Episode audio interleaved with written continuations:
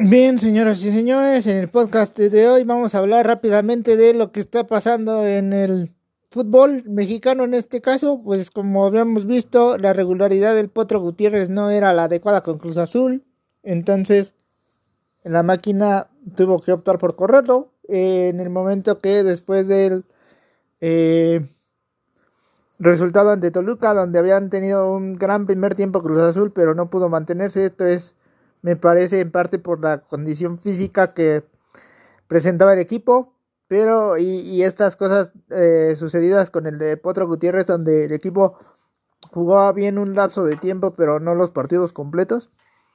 Esta es la situación y después tenemos a... Eh, que vino este cambio en el que Joaquín Moreno suplió a Gutiérrez por algunos partidos, pero como sabemos la estructura de Moreno fue correcta, tanto que Cruz Azul lleva un par de triunfos.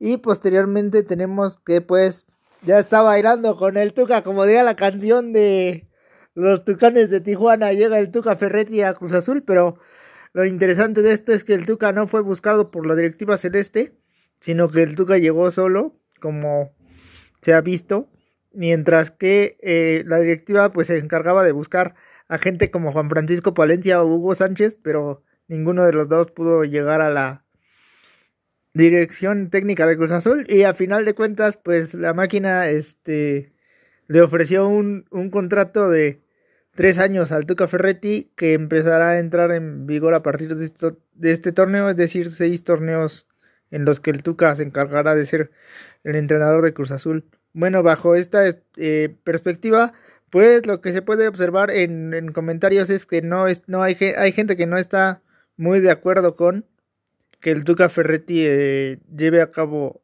eh, varias cosas, o sea, que lleve a cabo las la forma en la que dirige al equipo, la, la, afición está en contra de esa situación porque el Tuca, como sabemos, es de esos técnicos que mete un gol y lo va a defender hasta los últimos minutos. Y pues eso no, no le agrada a la afición. Ese es por lo menos el comentario que podemos recoger. Si bien podemos entender que haya un poco de molestia en la forma de jugar del Tuca, también el, la, la, cuestión positiva en Cruz Azul, el, el sentimiento, pensamiento positivo es también muy, muy eh, alentador, muy observado por lo que se puede ver en los en el eh, estándar de el eh, de la afición, o sea, la afición está contenta, hace mucho que no pasaba eso por los comentarios que pudimos recoger. Y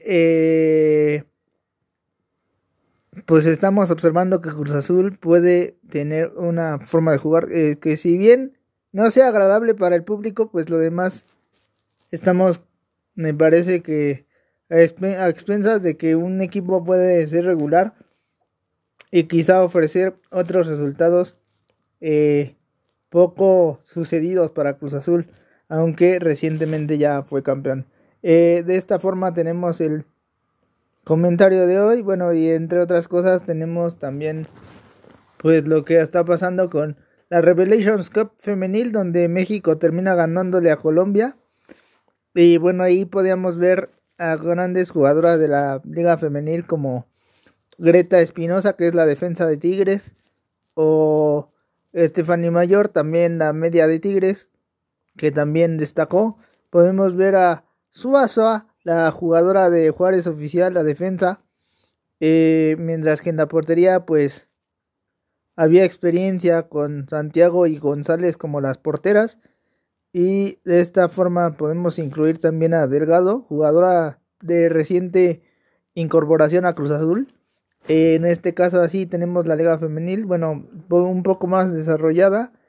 Y bueno, esto sería como el objetivo, ¿no? Que poco a poco vayas pudiendo proyectar a tus jugadoras en diversas ligas y a nivel mundial, bueno, que sean reconocidas. Esta es eh, la situación del fútbol femenino actual. Y tenemos esto, pero además eh,